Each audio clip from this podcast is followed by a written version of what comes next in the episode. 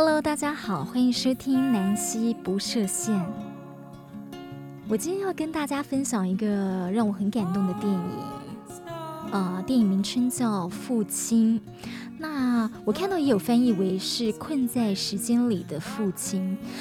看完这部片的时候，我心呢一直悸动着，甚至当晚我没有办法，就是呃完全 完全的入睡，因为我有深深的共鸣。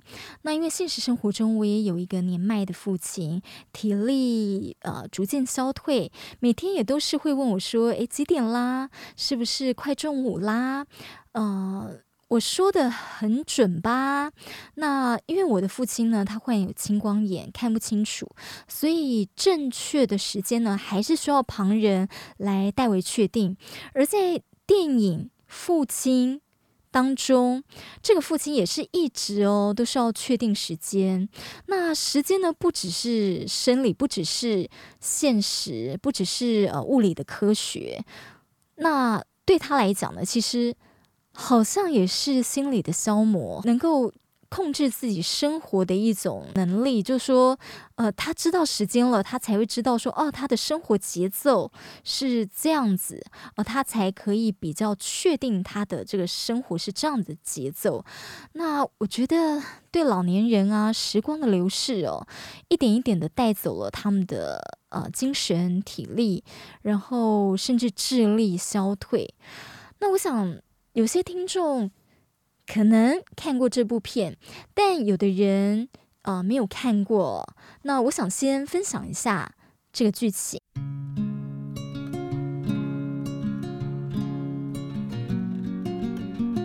好，剧中的父亲叫安东尼，他罹患了失智症，经常忘记要紧的事情，还有呢，东西所放的位置。像是他每天都会忘记自己把手表放在浴缸旁的柜子里，声称看护偷了他的表，然后声明自己不需要看顾。他的大女儿叫安妮哦，是主要的照顾者。这天呢，他告诉爸爸说他离开伦敦了，要和新男友搬去巴黎。那安东尼听到女儿要离开自己，很伤心。安妮告诉，呃，就是已经换了好几个看护的这个爸爸说，如果他真的无法接受新的看护，那么他就只能做别的安排了。所以后来呢，是送到了安养院。看电影的时候，我们随着这个罹患失智症的安东尼，对于人、时间还有场景的错置，呃，其实我我们会混乱，因为剧情从头到尾其实没有说明说这个父亲患了失智症。所以刚开始呢，呃，他对女儿、对女儿的男朋友、前任丈夫说的话，后来又呃错认这个看护是他的女儿哦。这些人仿佛突然出现在他的家中，呃，我在身为观众的时候，我会觉得想说，诶，怎么了？诶，怎么会一下这样，一下那样哦？会感受到那个混乱跟疑惑。但也因为这样，会勾起我想继续看下去的一个好奇心。而随着呢，呃，这个父亲的记忆消退，甚至忘了自己是谁，你会知道主角是失智症患者。所以他明明已经被送到了安养院有数个月喽，但是因为思绪仍然在家里，所以镜头呢是在现实生活跟他的幻觉、错觉、思绪这样子来变换场景，也就是呃，也让观众呢跟着他的感受哦，在这些不同的在现实与幻觉中，就是去看到这些影像。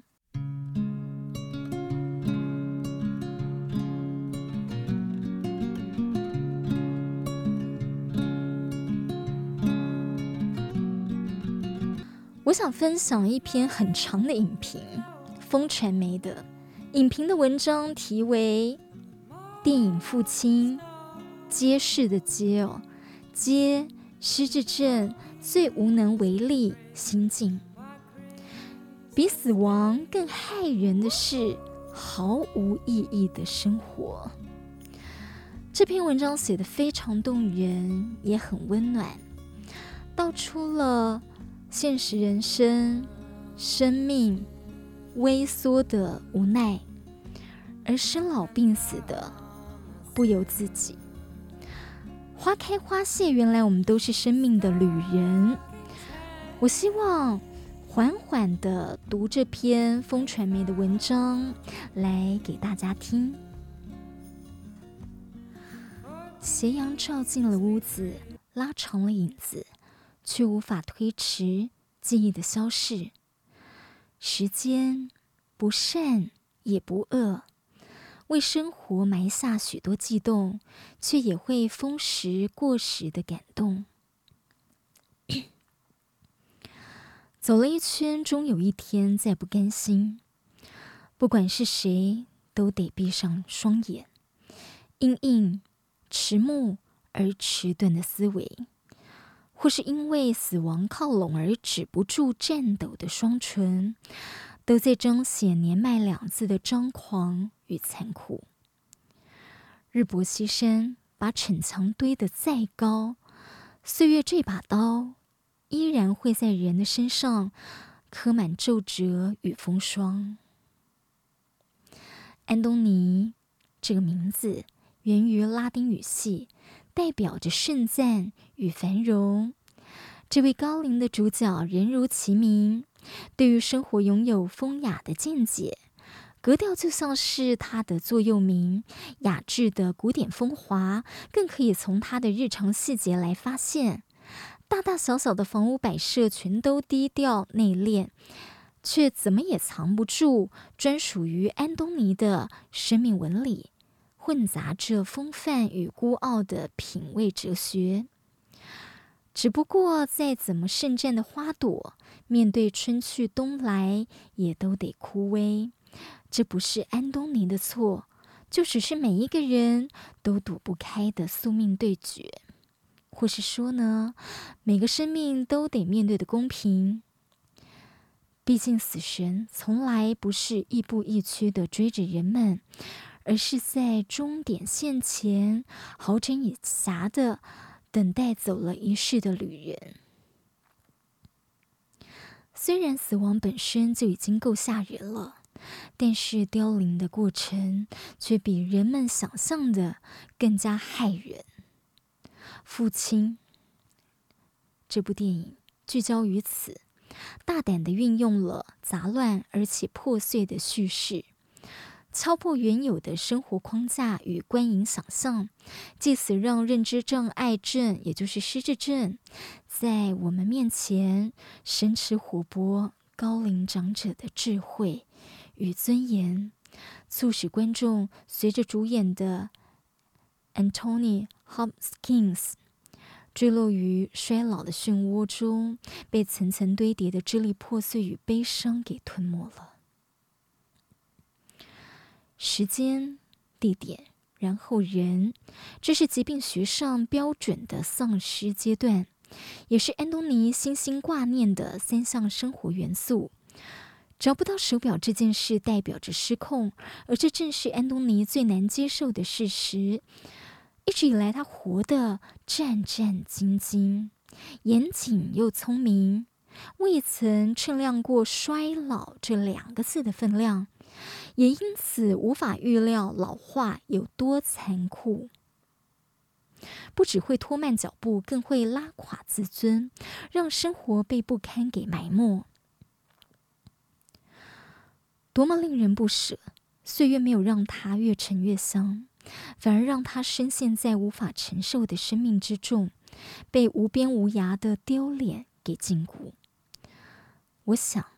找手表这件事，真正要找的不是时间，而是镶嵌在时针中的控制。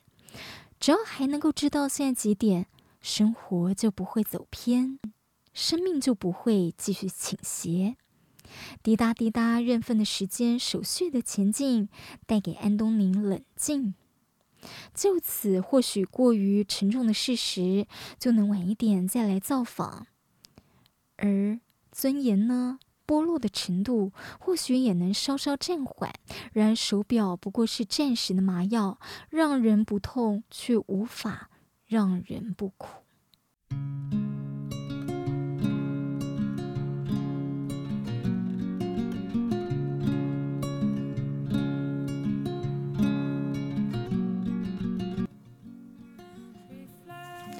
我想呢，呃，刚才读的只是风传媒当中的一段，那么但是这段呢，其实已经讲到了一些，让人很感动，然后也有一些些生命无奈的地方。那看了这个影评，我想大家如果要想要再继续看下去哦，其实它还有两三面我还没有念，对，那也许可以去找看看。那么我整篇读下来，我感觉哦，爱是我们对身边所有的无奈、所有不可抗拒的恐惧、所有的失落，爱呢就是最佳良药，而爱的陪伴抚平了不安。最后，我也想以此以爱作为南希不设限的节目注解。节目做了十几集，开始有人问我说：“哎，这又聊电影啊，又聊书，又聊新闻，聊生活，然后有艺术，有教育，哦，还有这个新科技的知识。嗯，要不要开始聚焦一个方向来做节目了呢？”